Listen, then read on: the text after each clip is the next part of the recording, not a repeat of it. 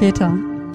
Ja, es, äh, falls ihr ein Geräusch im Hintergrund hört, das dürfte die Heizung sein, die äh, anderthalb Stockwerke unter uns jetzt wieder angesprungen ist. Wir befinden uns wieder etwas oberhalb, äh, also nicht im Erdgeschoss von der Agneskirche, sondern etwas oberhalb und äh, in unserem schönen Studio.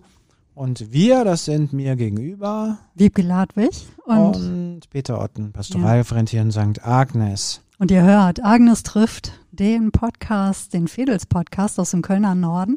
Und es ist ein bisschen aufregend heute, denn um die Kirche herum finden Filmaufnahmen statt, schon seit gestern. Und im ganzen Viertel wird irgendwie so etappenweise gefilmt. Ja. Etwas ganz Großes entsteht da hoffentlich. Also nicht die äh, 99. Revolverpistole, sondern irgendwie ein Freitagabendfilm. Ja, etwas fürs Herz. Ja. Also so ein äh, etwas, was, äh, soweit ich das äh, verstanden habe, was äh, ein Format, was freitags abends immer läuft, 20.15 Uhr, wo ich mir denke, die Arbeitswoche ist rum und äh, man setzt sich mit einer Flasche Bier vor die Glotze und äh, will keine Probleme mehr haben. Also, ich glaube, man nennt es gehobene Unterhaltung oder so. Etwas fürs Gefühl, eine Geschichte, die wirklich in Köln spielt. Ja, und ich glaube, es hat was mit einem Fremdenführer auch zu tun. Also es geht um Stadtführung und so. Und ich weiß gerade gar nicht, ob ich das alles verraten darf. Auf jeden Fall, eine Szene spielt hier gerade an der Agneskirche, während wir aufnehmen. Ein Kind klettert die Fassade hoch. Und wir wollen ja heute über das Reparieren sprechen. Und vielleicht ähm, erzähle ich mal ganz, ganz kurz, weil mich das echt beeindruckt hat. Da kam nämlich ein Schreiner raus und hat dieses, ähm, dieses Gitter ähm, erstmal ausgemessen und dann hat das bei, wahrscheinlich bei sich zu Hause äh, gebaut. Dann kam das gestern und dann wurde das da oben eingehängt und auch so, dass die Kirche nicht beschädigt wird und so. Das ist ja immer wichtig. Und ganz ehrlich, das sah so aus, als ob es aus Metall wäre, aber das war alles aus Holz. Und das hat mich total beeindruckt. Dann bin ich zu ihm hingegangen und habe gesagt, hören Sie mal, das ist ja, das wirkt ja so echt, was Sie da gebaut haben. Und dann lachte er so ein bisschen und dann habe ich gesagt, ja, für Sie mag das normal sein, aber ich finde das gerade, ich finde das gerade große Kunst, was Sie hier machen. Also ja, ich ähm, meine, da sind wir ja ganz nah an dem Thema, ja. über das wir uns heute unterhalten wollen. Ne? Ja, das also Handwerk ist natürlich so etwas, was äh, in gewisser Weise ähm, damit zu tun hat. Ja, was man aus Dachlatten machen kann. Ja. Wirklich. Und dann kamen nachmittags noch äh, Blumenmietfirmen. Ich wusste gar nicht, dass sowas gibt, also man kann Blumen mieten. Und die haben dann irgendwie mit Efeu das so grün gemacht, damit das auch wirklich aussah wie so eine Efeuranke. Und dann haben mich alle gefragt, seid ihr verrückt? Äh, was, also ich bin dann zum Friseur gegangen. Und er sagte ja, wir haben den ganzen Tag schon gerätselt, was machen die da in der Agneskirche? Jetzt bauen die da so ein Ranken, äh, so ein Rankending hoch und dann wird da Efeu reingesteckt. Wie soll das denn anpflanzen? und zum Glück kommen sie heute zum Friseur, hat er gesagt. Kommen sie heute, dann konnte ich sie aufklären, dass es das alles nur Show ist. Ja, Show. aber gut gemachte Show, ja. ja. Aber wir sprechen diesmal nicht wieder über Film, sondern Auslöser war eigentlich ein Artikel, den ich diese Woche gelesen und geteilt hatte, wo es um Reparaturen ging, um die Reparaturrevolution. Peter, reparieren. Was hast du zuletzt repariert? Ich muss häufiger eine Kette von meiner Frau reparieren. Also, ähm, vielleicht kennst du das auch. Ähm, ich trage ja keinen Schmuck. Ah, okay. Also meine Frau trägt Ketten und da verhaken sich oft die Glieder, Kettenglieder und ähm, dann ist da nur noch so ein großer Haufen, äh, den man nicht mehr auseinander bekommt. Oh. Und dann bringt sie mir das immer und sagt, mach mal. und dann äh, muss okay. ich das auseinander machen und jetzt kann man ja sagen, ja, das ist doch nicht reparieren, aber ich äh, sehe ja langsam ein bisschen schlecht und wenn das so kleine, also so eine ziselisierte, also so eine kleine Mini-Kette ist, da muss man sich, muss ich meine Lesehilfe holen und dann habe ich mir die Lupe am Handy angemacht. Also so ein bisschen was von Reparieren hat das. Hm, ja, das klingt auf jeden Fall irgendwie gemütlich. Man nimmt sich die Zeit, um etwas wieder instand zu setzen. Mhm.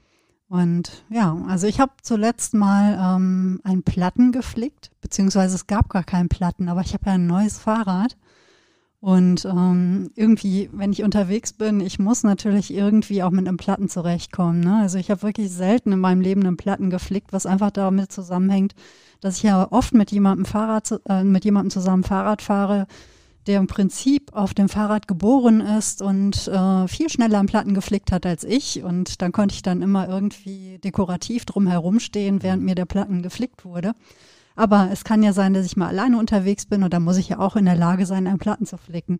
Das heißt, es war mehr so ein, ich tue jetzt mal so, als hätte ich einen Platten und äh, ein Praktikum. Dann, ja, genau. Ich habe so ein kleines Praktikum äh, beim Mann gemacht, ähm, damit ich irgendwie auch in der Lage bin, wenn ich mal einen Platten habe, den auch selber zu flicken. Und äh, wie war das so? Ja, also mal aufregend. Ja, also ich muss sagen, mir ist es nicht unbedingt in die Wiege gelegt worden. Also ich bin in einem Haushalt ähm, groß geworden, wo eher wenig repariert wird. Ich glaube, da hast du ganz andere Erfahrungen gemacht. Und ähm, mein Vater, der hatte etwa auch wirklich immer so zwei, zwei linke Hände mit fünf Daumen dran. Ne? Also insofern handwerklich habe ich da echt wenig mitbekommen. Ich weiß, dass meine Mutter auch immer mal Löcher in Kleidung irgendwie gestopft und genäht hat. Aber auch das hielt sich doch eher in Grenzen. Also mhm. ne, insofern muss ich sagen, ich werde schnell müde, wenn es irgendwie ums Reparieren geht, weil ich mich dann schnell überfordert fühle. Okay. So, ich bin bei uns trotzdem zu Hause diejenige, die da mal näht und stopft. Mhm. Ne, es, es wird nie so wirklich schön, aber das macht ja dann nichts. Dann sieht man halt, dass es geflickt ist und ja, damit muss man dann halt leben. Dafür funktioniert es dann ich wieder. Ich bin tatsächlich bei uns auch derjenige, der Knöpfe annäht. Ah, also ja. auch am, also an allen, äh, äh, an meinen Hemden, aber auch an den Kleidungsstücken meiner Frau. Also nähe ich in der Regel die Knöpfe an. Aber ich will, möchte mal auf das Fahrrad zurückkommen, weil ja. du hast ja gefragt, wie war es bei euch zu Hause? Und tatsächlich war das Fahrrad bei uns ein Gegenstand ständigen Reparierens. Und ähm, wir sind, ich bin ja am Land groß geworden, wie du weißt, und ähm, da sind die Fahrräder ja Spielzeuggerät auch gewesen. Mit den Fahrrädern sind wir da über Feldwege, äh, durch Felder, an Wiesen vorbei, durch Wiesen, aber auch durch Wälder, also über den buchstäblichen Stock und Stein gefahren. Und dementsprechend waren halt die Reifen auch häufig kaputt, weil wir die Mäntel auch immer runtergefahren haben, bis nichts mehr drauf war. So. Und deswegen gehört es zum guten Ton, auch seinen, seinen Schlauch zu reparieren, reparieren zu können. Und ähm, früher gab es ja, ich weiß nicht, ob du dich noch dran erinnerst, da waren diese Fahrradflickzeug-Sets noch so aus Blech, die waren in so Blech, mhm. kleinen Blech, ähm, Blechdöschen. Schat Döschen, Schatullen ja. so, so drin. Also nicht so heute wie aus Plastik irgendwie so. Und das war und das war richtig, also es wurde so ein bisschen zelebriert, kann ich nur sagen. Man hat das Blechdöschen geholt, dann einmal mit Wasser voll gemacht, ähm, das Rad rausgebaut, den Mantel abgehoben, den Stauch rausgenommen, aufgepumpt und dann, ich weiß nicht, ob du das auch schon mal gemacht hast, den Schlauch so in den Wassereimer so, ne, so durchge, in Etappen durchgezogen und dann, wenn man Glück hatte, das Loch gefunden, dann geschmürgelt. Also es hatte schon so was Meditatives manchmal weil ähm, es war fatal, da einen Fehler zu machen. Also zum Beispiel den Flicken auf die falsche Stelle zu kleben äh, und nachher alles wieder eingebaut zu haben und dann war das doch immer noch da. Ähm, einfach weil, äh, weil das Fahrrad bei uns so wichtig war. Also ganz, ganz, ganz, ganz wichtiges Teil. Ja. Und gab es immer andere Schäden noch außer dem Platten? Ja, also ähm, bei uns im Nachbardorf gab es einen Schmied. Und ähm, dieser Schmied war für uns eine ganz wichtige Autoritätsperson, weil der Schmied konnte schweißen. Und äh, wenn an dem Fahrrad, an unseren Rädern was Ernsthaftes kaputt war, also zum Beispiel der Rahmen beschädigt, es kam ja häufiger vor, dass der dann durchbrach oder dass der anbrach. Und ähm, dann sind wir mit diesem Fahrrad zum Schmied gefahren und ja, wie ich sagte, der Schmied konnte schweißen. Und für uns war der Schmied, war der Schmied nicht so interessant, weil er so tolle ähm, Geländer schmieden konnte oder allerlei tolle Sachen ähm, herstellen konnte oder Pferde, Hufeisen oder sowas gemacht hat. Sondern für uns war das derjenige, der die Fahrräder hm. reparieren konnte. Und das war total aufregend, also mit dem Fahrrad hinzufahren. Dann hat er auf irgendeinen Zettel draufgeschrieben, Mittwoch, und dann hat er dir den mitgegeben, dann war klar, Mittwoch kannst du es wiederholen. Und manchmal sind wir dann zu Fuß dahin gegangen, weil man konnte ja mit dem Fahrrad wieder zurückfahren. Und äh, das war, das war ganz großartig, weil dieser Schmied und sein Sohn, das waren so riesige, so, so Bud Spencer-Typen. Also wie man sich so, so ein Schmied auch vorstellt. Also wo ich immer dachte, boah, wenn der mit dem Hammer auf den Amboss haut, dann bleibt kein Auge trocken, dann bleibt nichts mehr ganz. Und ähm, der hat die Fahrräder repariert. Also wenn sie ernsthaft kaputt waren. Und das, ja, das war was total Eindrucksvolles. Ja, ich meine, klar, die waren damals noch aus Stahl, ne? Also das ist ja heute ähm, ein bisschen schwieriger, ein Fahrrad Ja, so, ja, ähm, so wieder zu, zu reparieren. Aber sie klingen wirklich wie so mythologische Figuren. Ja, wirklich. der ja. Schmied und sein Sohn aus dem Nachbardorf. Ja, und weißt du, und auch, konnten. und auch so eine richtige Werkstatt. Also was so richtig verwunschene Werkstatt. Da kamst du rein, dann roch das so nach so einem Kohlenfeuer. Und dann war so ein Blasebalg und das, die ganze Werkstatt war voll. Da standen irgendwie halbfertige Sachen, fertige Sachen. Unter der Decke hingen Sachen, überall Werkzeug, Rohstoffe draußen. Also es war, Ah, fantastisch. ja, das war fantastisch. Und dann gab es noch so ein Haushaltswarengeschäft, was da dran angeschlossen war. Also vorne war das Haushaltswarengeschäft, hinten war die Schmiede. Und äh, die Gattin hat dann im Haushaltswarengeschäft, die, die auch übrigens Fahrräder verkauft haben, Ah. Goldrad, war damals ein wahnsinnig, äh, also jedenfalls bei uns eine gebräuchliche Marke. Und hinten war die Schmiede. Also das war ein, ein ganz unglaublicher Ort. Ja, schade, dass sowas nicht mehr so häufig gibt. Ja, das ist ja manchmal schwierig, ne, wenn man was zum Reparieren ähm, bringen möchte. Hm. Wenn beispielsweise die Spülmaschine, die Waschmaschine, der Kühlschrank, wenn die kaputt gehen, ne, dann ist es manchmal wirklich schwierig, ähm, sich zu überlegen, wen rufe ich denn da jetzt an? Ja. Oder wenn überhaupt irgend, irgendwas kaputt geht. Denn es ist ja gar nicht mehr so selbstverständlich, dass Dinge ähm, wieder repariert werden. Ja. Ich habe mal, ich kann mich noch gut erinnern, das ist ähm, ungefähr zehn Jahre her, da habe ich mal eine Dokumentation ähm, bei Arte gesehen. Die hieß, ähm, lass mich kurz überlegen, es ging um geplante Obsoleszenz. Kaufen für die Müllhalde, genau. Kaufen für die Müllhalde hieß dieser äh, Film. Der ist wohl auch damals als Dokumentarfilm erst im Kino gelaufen und dann ähm, bei Arte. Und da bin ich zum ersten Mal mit etwas in, also mit etwas in Kontakt gekommen, was ich immer mal gemutmaßt habe, ist nämlich, dass Dinge auch so produziert werden, dass sie sozusagen ein, ja, ein, ein, ein vorgeplantes äh, Verfallsdatum haben. Ja, damals hat man ja auch schon irgendwelche Tintenstrahldrucker gehabt. Oder ich hatte, glaube ich, damals mein erstes iPhone. Kann das sein? War das vor zehn Jahren? oh mein Gott. Das gibt's schon Ja, viel ungefähr, länger. ne? Und ich fand es wirklich ganz komisch, dass ähm, ja, dieses iPhone mit dem, mit dem Voranschreiten seines Alters immer mehr, immer mehr an Akkuleistung verlor. Und das kam alles in dieser Dokumentation vor. Also, dass wirklich dieses Verfallsdatum mit eingebaut ist, dass es ganz klar ist, dass man, was weiß ich, nach zwei Jahren, also eigentlich nach Ablauf der normalen Gewährleistung, dass danach das Gerät kaputt geht oder eben auch extrem an Leistung verliert. Und danach ist wohl wirklich auch ziemlich viel passiert. Also es gibt wohl inzwischen hat sich der Verbraucherschutz da natürlich auch eingeschaltet und es gibt andere Gewährleistungsansprüche. Aber ähm, mir kommt es schon oft so vor, dass äh, viele Gegenstände auch so gebaut sind, dass man danach eigentlich nicht mehr viel damit anfangen kann. Dass man sie auch nicht wirklich reparieren kann. Ja, und dass sie vielleicht auch nicht mehr so wertig produziert werden. Hm. Also ich komme aus einem Haushalt, wo äh, bei Anschaffung ähm, Wertigkeit und man würde vielleicht sogar heute sagen Nachhaltigkeit ein selbstverständliches Thema waren, weil äh, einfach das Geld nicht da war, dauernd also was Neues zu kaufen. Das war einfach nicht drin. Und bei uns galt der Grundsatz, ähm, äh, äh, wenn man was Neues kauft, dann muss es was Gutes sein. Ja, wer billig kauft, kauft zweimal. Genau. Und das ist eine, eine unglaubliche Benachteiligung von Menschen, die nicht so viel Geld haben.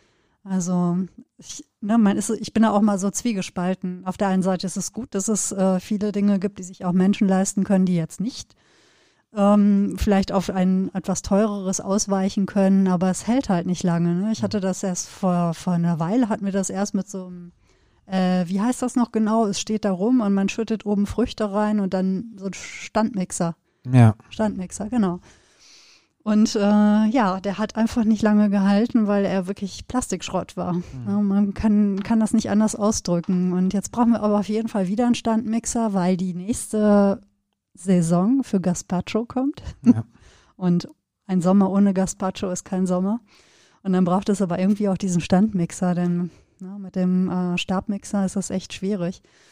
Aber ich schweife ab. Auf jeden Fall ist es so, dass wenn man halt billig kauft, ist es selten so, dass es dann wirklich äh, auch länger hält. Mhm. Wobei, ich sprach ja gerade auch von diesem Interview, ne, was so den Ausschlag gegeben hatte äh, für, für dieses Thema, wo du meintest, wir müssen dazu echt ein, ähm, eine, eine, Folge machen. Das ist nämlich so, dieses, äh, diese Reparaturrevolution wurde ausgerufen von einer Modedesignerin. Ursula de Castro im mhm. Süddeutsche Magazin. Verlinke ich auch in den Show Notes. Und da geht es eben auch darum, Kaputtes wieder tragbar zu machen. Und ich fand wirklich eindrücklich, was sie sagte, nämlich uns wurde diese gefährliche Story eingebläut, dass Fast Fashion so billig gemacht ist, dass es sich nicht lohnt, sie zu reparieren. Mhm. Tatsächlich ist sie aber sehr teuer. Sie kostet nicht nur Ressourcen, sondern auch Menschenleben. Und sie weist eben auch darauf hin, dass auch ein T-Shirt für fünf Euro, ne, das vielleicht, wo man dann einen Fleck oder einen Riss drin hat, ne, wo man denkt, ach naja, schmeißt das halt weg. Das ist im Grunde auch nicht mehr gut verrottet, weil in den meisten T-Shirts oder in den meisten Kleidungsstücken auch Plastik drin ist. Und das ist im Grunde, das verrottet halt nicht mehr, ne, wie früher irgendwelche Baumwollsachen. Und ähm, sie ruft eben dazu auf, äh, zu radikalem Behalten. Mhm. Finde ich toll, diesen Begriff. So als ähm, Gegenentwurf ähm, zu dieser Wegwerfkultur. Und sie meint halt, man müsste es ja auch gar nicht so flicken, dass man nicht mehr sieht, dass es gar nicht kaputt ist, sondern ähm, man flickt es eben so, ne? man bestickt irgendwie auch schön dieses Loch oder diesen Riss und ähm, macht etwas Schönes daraus. Ja, als Kind. Ich weiß nicht, ob ja. das bei euch im Sauerland auch so war, wenn die Knie durchgescheuert waren. Da gab es irgendwie diese Lederherzen oder aus Kunstleder, kennst du die noch? Ja, oder Äpfel. Oder Äpfel. ja.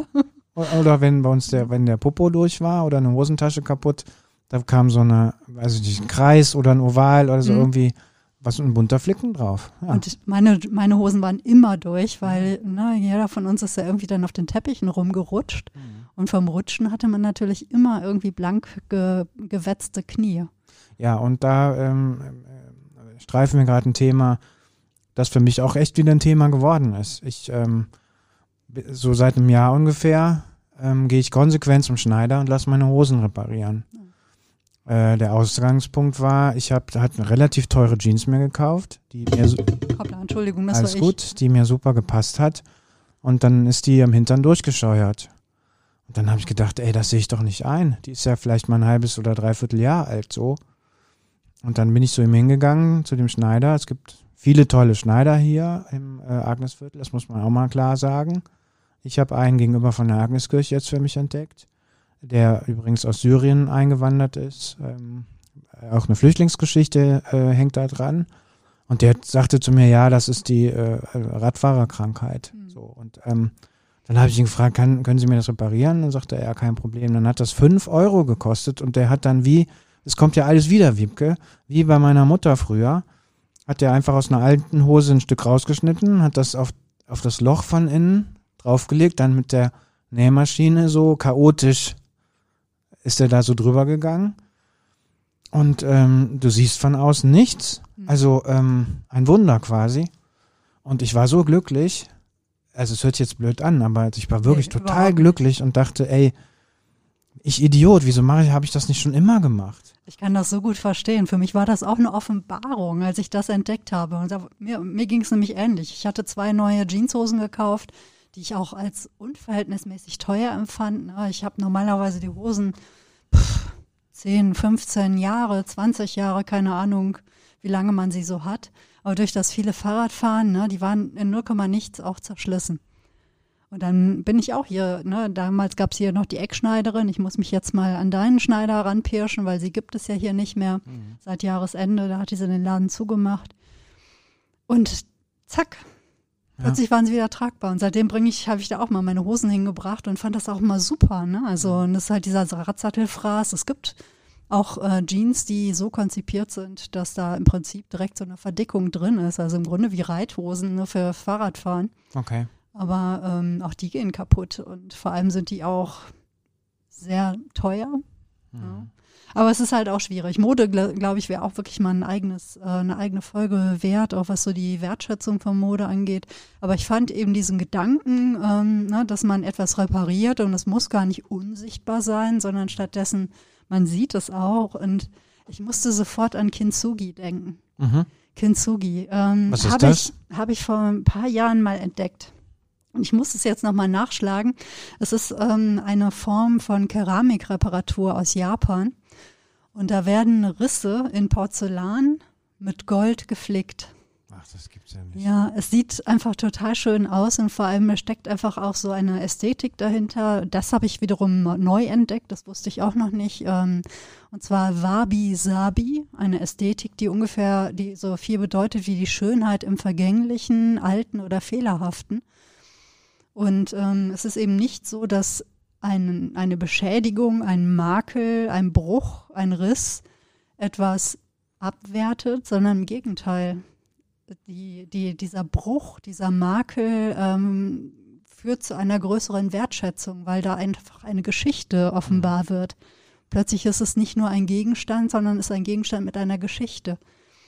Und ähm, dieser Gegenstand wird dadurch eben auch einzigartig und wesenhaftiger. Und das ist etwas, das finde ich so berührend und so schön. Tolle Idee, ja, toller Gedanke. Ich finde auch, also man hat da plötzlich etwas, das einen Bruch erfahren hat, die Risse bleiben sichtbar und dadurch kann man es einfach noch mehr so in seiner Einzigartigkeit wertschätzen. Mhm. Und das ist so ein Gedanke, wenn man den auch aufs Leben und auf den Menschen und eigentlich auf, auch aufs, aufs Tun und Handeln und Denken bezieht, dann da entspannt sich sofort meine Nackenmuskulatur. Es hat so was Tröstliches. Ja, und ich finde, es hat was Österliches. Also ich will jetzt nicht schon wieder religiös werden, aber der Gedanke drängt sich jetzt bei dir auf, wo du das sagst. Äh, Ostern ist jetzt gerade eine Woche her und ich äh, mir ist dieses Jahr Ostern aus auch tagesaktuellen und äh, bei all dem, was in der Kirche gerade passiert, nochmal so eingebrannt bei mir persönlich, kein Ostern ohne Karfreitag. Also du kannst das neue Leben, macht keinen Sinn ohne das, ohne die Verwundung. Und ich habe gerade die Predigt für morgen vorbereitet oder für Sonntag vorbereitet, Katechese, da kommt die Geschichte vom ungläubigen Thomas. Also mag der eine oder andere kennt die bestimmt, das ist ja irgendwie auch in die Kultur äh, äh, so eingegangen. Also das ist der, der nicht glauben kann an die Auferstehung und der sagt, Jesus, ich glaube das erst, wenn du mir deine Wunden zeigst. Und Jesus lässt das zu und dann äh, greift er halt in die Wunden und danach sagt er, mein Herr und mein Gott. Also danach kann er verstehen, was in diesem Prozess passiert ist. Und als ich das heute nochmal gelesen habe, habe ich gedacht, das rührt mich so an, ähm, weil, ähm, weil das ja, ja, weil, weil das halt die Verwundungen, die Narben, die Geschichte, das Scheitern ähm, nicht verdreckt, nicht verdrängt, ja, sondern ja, weil das diesen Gedanken so vollkommen macht. Ja, so vollkommen macht, mhm. genau. Und äh, anderer Gedanke noch, wir hatten in Köln ungefähr vor 20 Jahren, 25 Jahre mag es ja vielleicht her sein, die Diskussion um die Domplombe. Ich weiß nicht, ob du dich daran erinnern nee, kannst. Da kann ich mich überhaupt nicht dran erinnern. Es gibt Erzähl einen Wikipedia-Artikel bestimmt drüber. Ja. Ähm, es ist so, dass der Dom ja im Krieg ähm, nicht, also sind ja keine Bomben draufgefallen, ist nicht bombardiert worden, also beziehungsweise die Bomben, die ähm, er abbekommen hat, die Bombentreffer haben keinen großen Schaden angerichtet. Es gab allerdings einen großen Bombentreffer am Nordturm. Und ähm, die Kölnerinnen und Kölner hatten nach diesem Treffer Angst, dass dieser Nordturm einstürzen könnte, weil man muss sich das so vorstellen, wie wenn ein Baum unten äh, mit einer Axt eine Kerbe bekommt. So, so sah das aus. Und dann sind die Kölner hingegangen, haben Ziegelsteine gesammelt und haben diese Blombe gebaut, um diesen Turm abzustützen. Und bis vor 25 Jahren konnte man diese Ziegelplombe noch sehen. Und dann gab es eine große Diskussion, weil das Domkapitel, glaube ich, damals gesagt hat, wir wollen diese Plombe mal schließen, weil das eine der letzten Verwundungen noch ist. Und dann wurde das hin und her diskutiert. Also nach dem Motto, das ist doch irgendwie Zeitgeschichte und Krieg und so. Und die andere Fraktion sagte halt, nee, nee, also der Dom muss vollkommen sein oder ich weiß nicht mehr, wie die Argumentationslinien waren. Auf jeden Fall das Ergebnis war, dass diese Plombe verschlossen wurde. Und man kann das heute noch so ein bisschen sehen, weil diese Stelle heller ist, also weil sie noch nicht so verwittert ist wie die anderen Stellen. Und da habe ich damals auch gedacht, ey, wie kann man sowas machen? Mhm. Ja, weil ähm, wenn du vor dieser Plombe stehst, siehst du sofort, wie scheiße der Krieg ist. Ja. Und was für eine Dreckszeit das war. Mhm. Ja, und jetzt musst du das noch wieder dir mühsam zusammen erklären. Mhm. Und ähm, ich finde, das passt so in die Reihe dessen, was wir heute, worüber wir heute sprechen. Ja, da muss ich direkt an ein Haus in Mülheim denken, auf der anderen Rheinseite. Da ist jetzt das Café Jakubowski drin. Ganz, ganz tolles Café übrigens. Und ähm, immer, wenn ich an diesem Haus vorbeifahre oder wenn ich das Haus sehe, dann macht das auch was mit mir. Das berührt mich sehr, denn ähm, es ist vor gar nicht so, ja, es ist vor einer Weile äh, saniert worden, schon eine ganze Weile her. Und die Kriegsschäden sind sichtbar und belassen worden. Das heißt, dieses Haus ist saniert, aber trotzdem sieht man noch ähm, diese Verwundung des Hauses. Man sieht die Geschichte des Hauses. Man sieht, ähm, dass es schon damals in dieser Straße stand und dass es Schaden genommen hat. Und ähm, das ist so etwas, was in mir einfach eine große ja, Bewegung verursacht, ne? weil natürlich einfach, man sieht sofort, Mann, verdammte Hacke, Krieg ist ja. scheiße. Ich denke sofort an gegenwärtige Kriege, ich, ja. ich denke an die vergangenen Kriege, ich denke an das Leid, was da verursacht wurde. Ich sehe, ähm, dass dieses Leid nach wie vor sichtbar ist und wahrgenommen wird und dass trotzdem das Leben natürlich einfach mit diesem, diesem, diesem Leid, mit, diesen, mit dieser Schuld weitergeht. Ja. Aber sie wird nicht verborgen, es wird nicht verborgen. Mhm. Und es ist ein Architekt, Wansleben. Ich hatte heute Morgen Arthur noch gefragt, Mensch, wie heißt er denn? Du musst mir jetzt kurz erzählen. Weil ähm, ich habe es jetzt auch im Internet leider nicht gefunden, deswegen kann ich es auch nicht verlinken. Ich habe irgendwo noch Fotos davon. Ich muss mal ähm, danach googeln oder wenn ich das nächste Mal durch Mülheim fahre, nochmal ein Foto machen. Und das ist aber auch so ein bisschen wie dieses Kintsugi. Mhm. Also es wird eben nicht verdeckt, ja. der Bruch, der Riss, der Makel, sondern ähm, es bleibt sichtbar. Mhm. Und das finde ich eigentlich gut. Nun ist ja Köln eigentlich auch eine reparierte Stadt. Ja. Um, ähm, ich habe oft bedauert, dass eigentlich so der Krieg und ähm, auch die vielen Verbrechen, die Schuld, die äh, damals ähm, die Menschen auf sich geladen haben, dass es nicht so sichtbar ist, wie etwa, wenn man die an der Grenze zu Frankreich äh, ist, etwa, ne, wo man ganz viele Soldatenfriedhöfe sieht oder wo man noch so die ganzen Kriegsstätten sieht, also auch gerade vom Ersten Weltkrieg, ne, dass das äh, auch einen Grund hat, warum der Zweite Weltkrieg da nicht so sichtbar ist. Das hatte ich auch erst vor kurzem begriffen, aber es ist ein anderes Thema. Mhm.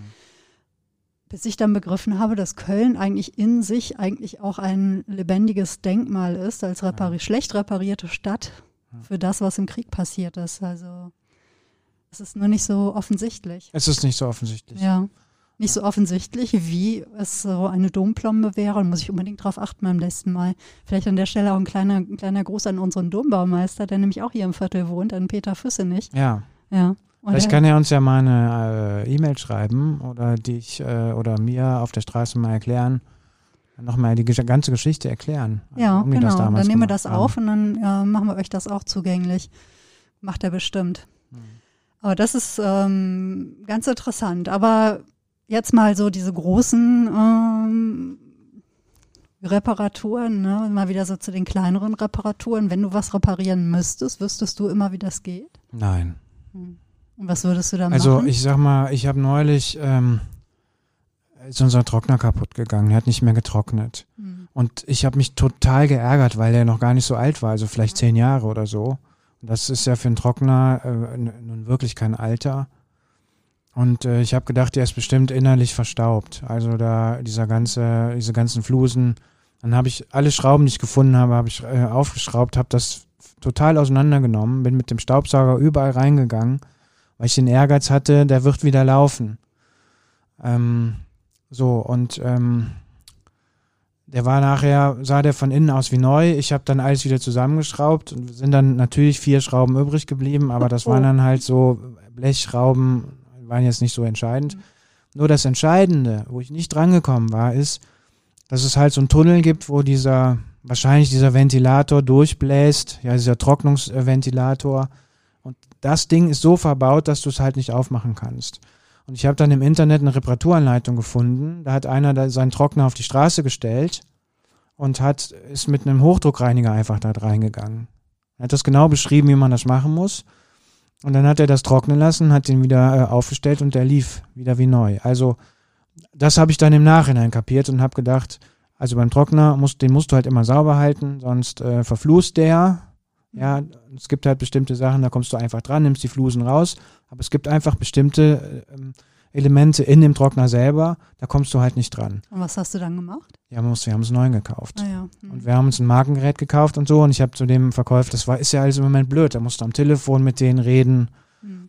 dann ne, dich beraten lassen und so weiter. Also wir haben auch hier äh, regional gekauft. Und ähm, ich habe gesagt, verkaufen Sie mir einen Trockner, aber dieses Verflusen darf nicht nochmal passieren. Das ist mir jetzt echt eine Lehre. Hm. Genau, jetzt haben wir wieder ein bisschen mehr Geld ausgegeben. Und äh, ich hoffe, das ist jetzt der letzte Trockner, bis ich ins Altenheim gehe, Hm. den wir da gekauft haben. Ja, wir hatten wirklich mal vor, vor einiger Zeit, da ist die Spülmaschine kaputt gegangen, auch wirklich ein Handwerker da. Ja, deswegen so die Anbindung in Habe ich nicht mehr Handwerker. gefunden. Ja, Ich habe hier noch rum, äh, im Viertel rumgefragt und dann sagten, kannte irgendwer einen in Meerheim auf der Meerheimer Straße. Ich habe den dann am Telefon gefunden, dann hat keiner abgenommen, dann sagte mir irgendeiner, der ist tot. ja. Ich weiß nicht mehr, wie der hieß, Mhm. aber das war so eine Geheimwaffe, wo Ja. alle sagten, da musst du hingehen. Man merkt das auch immer in der Agnesviertel-Gruppe, wenn jemand irgendwie ein kaputtes Gerät zu Hause hat, ne, dann auch gleich dieses, oh, wer kann mir sagen, ne, wer, wer kennt jemanden, der was reparieren kann? Und da kommen dann auch wirklich immer ganz gut die, so die Tipps, ne, auch zu irgendwelchen Haushaltswarenläden äh, und sowas. Und ich weiß noch, ich habe damals auch meine ähm, meine ganzen Haushaltsgeräte, Waschmaschine, Herd und so weiter, auch bei einem äh, gekauft. Ah, ich komme nicht mehr drauf, aber richtiger Fachhandel noch, ne? Die haben das gebracht und äh, ich habe das deswegen gemacht, weil ich sagte so, Leute, wenn da irgendwas dran ist, ich kann euch doch anrufen und ihr kümmert euch dann drum. Ne? Ich hoffe, dass es die immer noch gibt. Also ist ja jetzt auch schon irgendwie, keine Ahnung, 12, 14 Jahre her. Ich muss wirklich mal gucken, ob es die noch gibt und ob mir der Name überhaupt noch einfällt. Aber es gibt ja einen richtigen Schuhkünstler. Den, äh, kennst du den auch, den Jürgen Fenske? Ja, der ist mir bei Facebook äh, über den Weg gelaufen. Ich habe den jetzt ja. irgendwann mal vor zwei Jahren habe ich den einfach mal geliked. Ich muss unbedingt mal in seinen Laden gehen. Ja, Der hat einen Schuhmacherladen in Riel. Das Mhm. ist also nicht mehr, und das ist halt das Nachbarviertel. Aber ich finde diese Facebook-Posts, die finde ich grandios. Also wie der dann immer vorher-nachher Fotos macht. Irgendwelche abgeranzten, total kaputten Schuhe. Äh, und die fotografiert er dann und dann macht er daraus ein Kunstwerk. Also eine neue Sohle, dies und das. Und ich, das, also da finde ich, das finde ich total großartig. ja, und er schreibt so liebevoll darüber und Ja. ich mag auch die Bilder von ihm so sehr, dass ich da auch unbedingt mal hin muss. Ich halte ja unserer Schuhmacherin, hier unserer Schusterin in der Sudermannstraße die Treue, ne, die ist ja auch super. Da bringe ich immer meine ganzen Kauerstiefel und so hin. Und die freut sich auch immer richtig, wenn sie irgendwie Schuhe oder Stiefel so aus gutem Material bekommt. Ne. Ich habe ja auch so den Tick, ich ähm, habe einfach keine Lust auf Billigschuhe, ne, die dann irgendwie nach einer Saison äh, schon wieder kaputt sind. Und deswegen gebe ich immer, was heißt immer, alle paar Jahre echt Geld aus für Schuhe und da verkaufe ich dann aber irgendwie nur alle fünf Jahre ein paar Schuhe und bringe die da immer hin.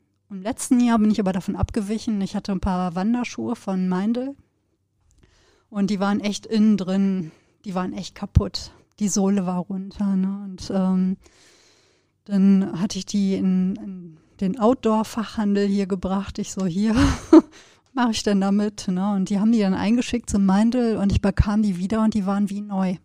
Also die waren jetzt echt, die waren ungefähr 15 Jahre alt und wirklich viele, viele Kilometer runter.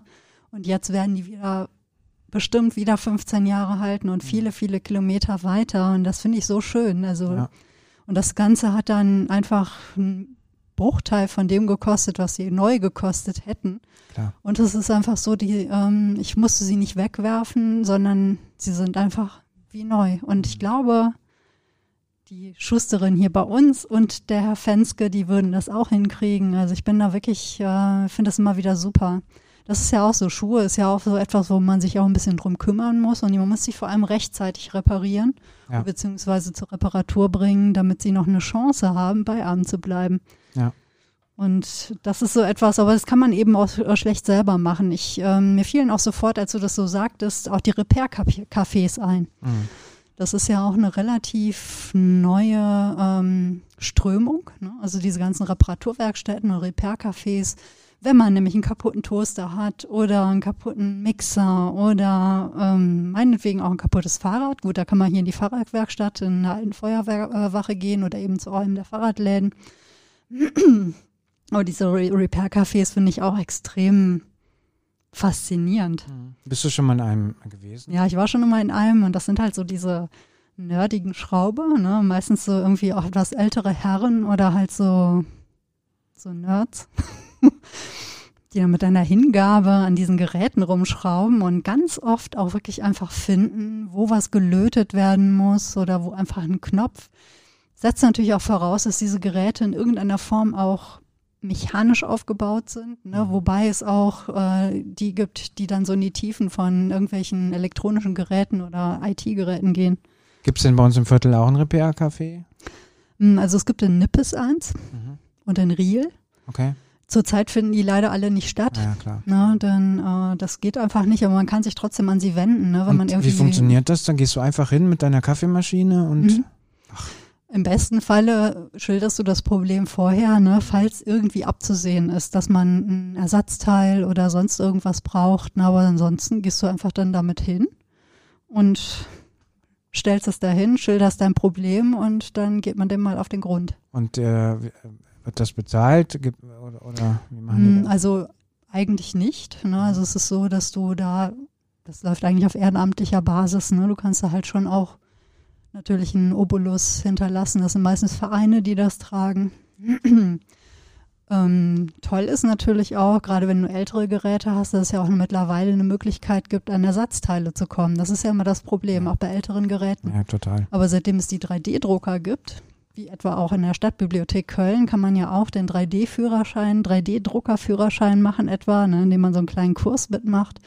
Und die haben ähm, als Dateien ganz häufig so diese ganzen Nupsis und äh, Nippel und Ach, Knöpfe und Haltedinger. Mhm. Ach, das wusste ich noch gar nicht. Ja, und die kannst du dann da ausdrucken lassen, dann hast du auch ein passendes Ersatzteil. Das kannst du in der Stadtbibliothek machen. Mhm.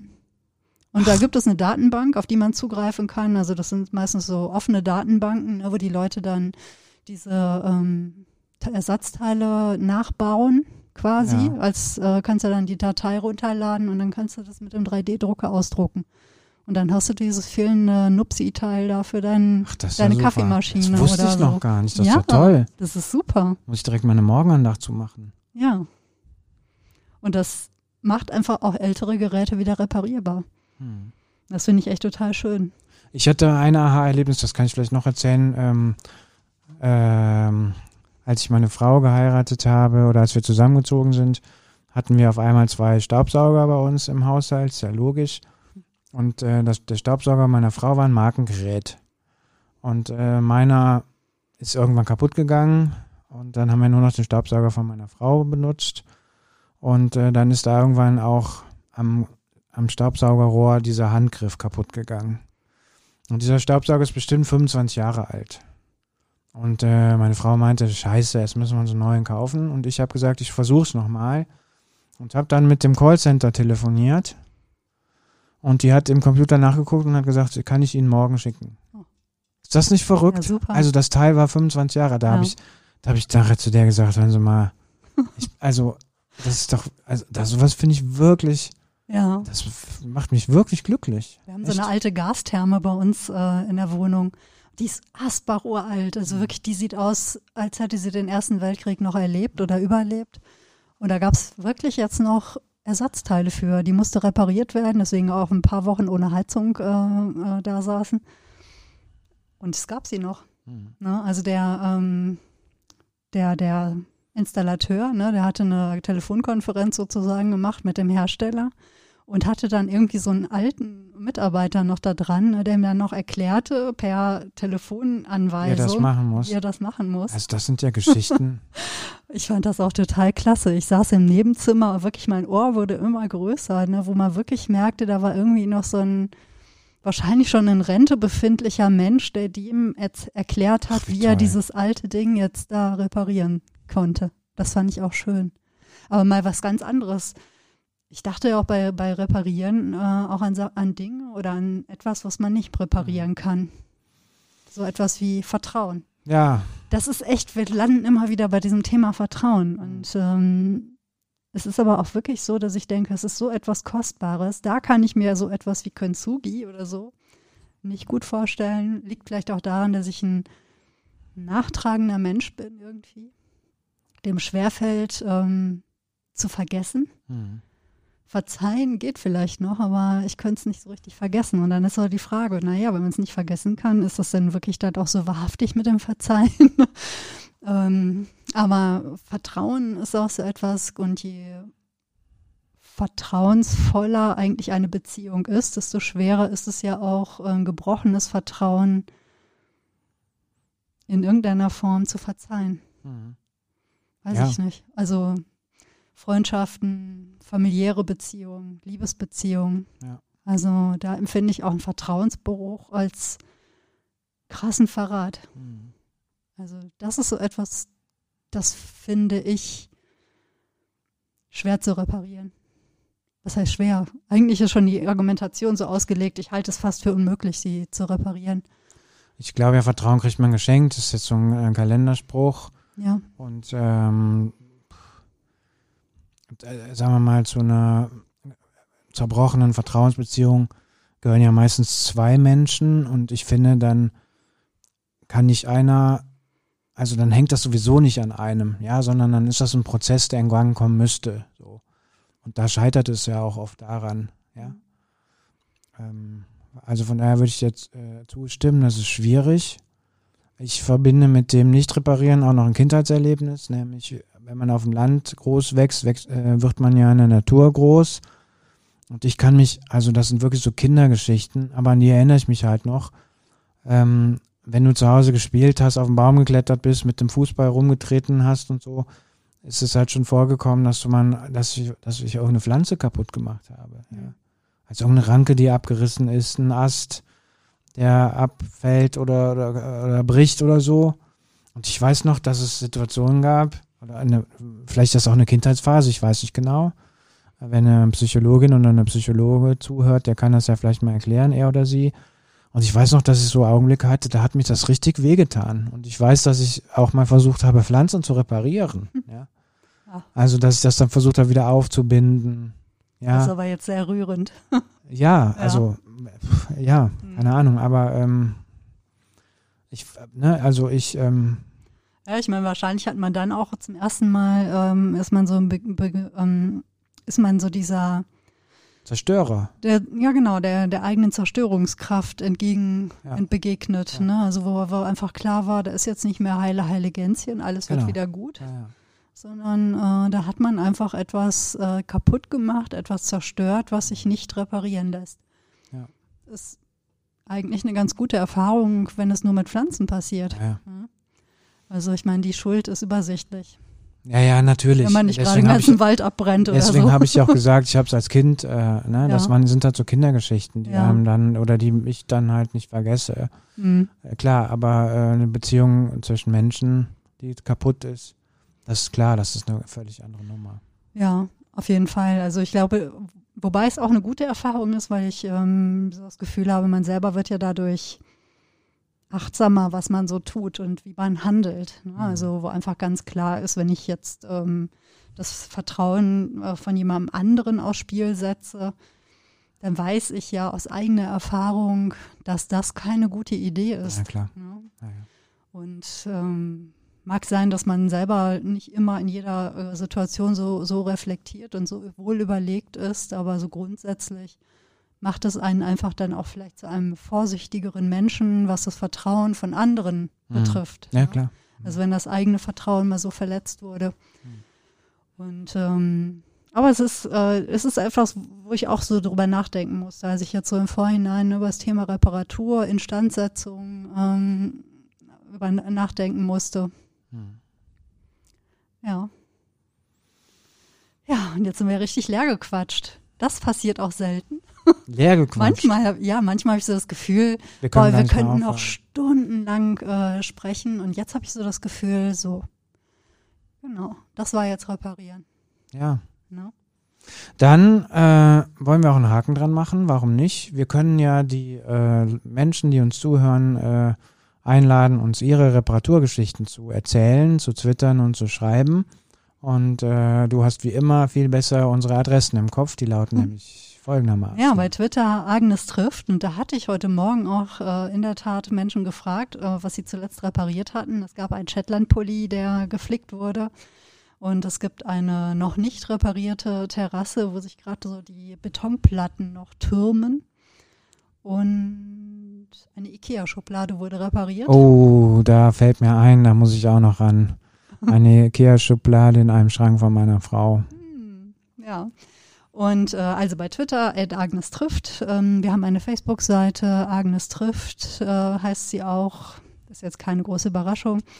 Unsere Heimstation ist bei Podigy, agnestrifft.podigy.io. Und da werde ich dann auch die ganzen Links reinpacken. Ähm, du schickst mir noch den Link zu der Domplombe. Ja, auf jeden Fall. Und da kommt alles so, es gibt eine tolle Seite vom Verbraucherschutz, was so Reparaturwissen angeht, äh, zu Repair-Cafés in Köln, offene Werkstätten. Ähm, was habe ich denn da noch? Es gibt in Nippes ein ganz tolles Handwerkerinnenhaus, wo explizit Kurse auch für Frauen angeboten werden, äh, gerade was so Umgang mit Säge, Bohrmaschine und so weiter angeht. Ist ja so etwas, was man als Mädchen und als Frau nicht immer unbedingt lernt, aber so ist das. Ähm, und auch zur Stadtbibliothek, zum 3D-Drucker, packe ich auch einen Link rein. Da findet ihr das alles. Da findet ihr auch unsere ähm, ganzen Folgen bis jetzt. Wenn ihr Lust habt, hört mal was nach. Sagt uns, was ihr denkt. Wir sagen, was wir denken. Und wir werden in Bälde wieder hier stehen und weitermachen. Genau. Peter. Es war mir eine Freude. Es war mir auch eine Freude. Macht's gut. Ja, ihr da draußen auch und bis zum nächsten Mal. Bis bald.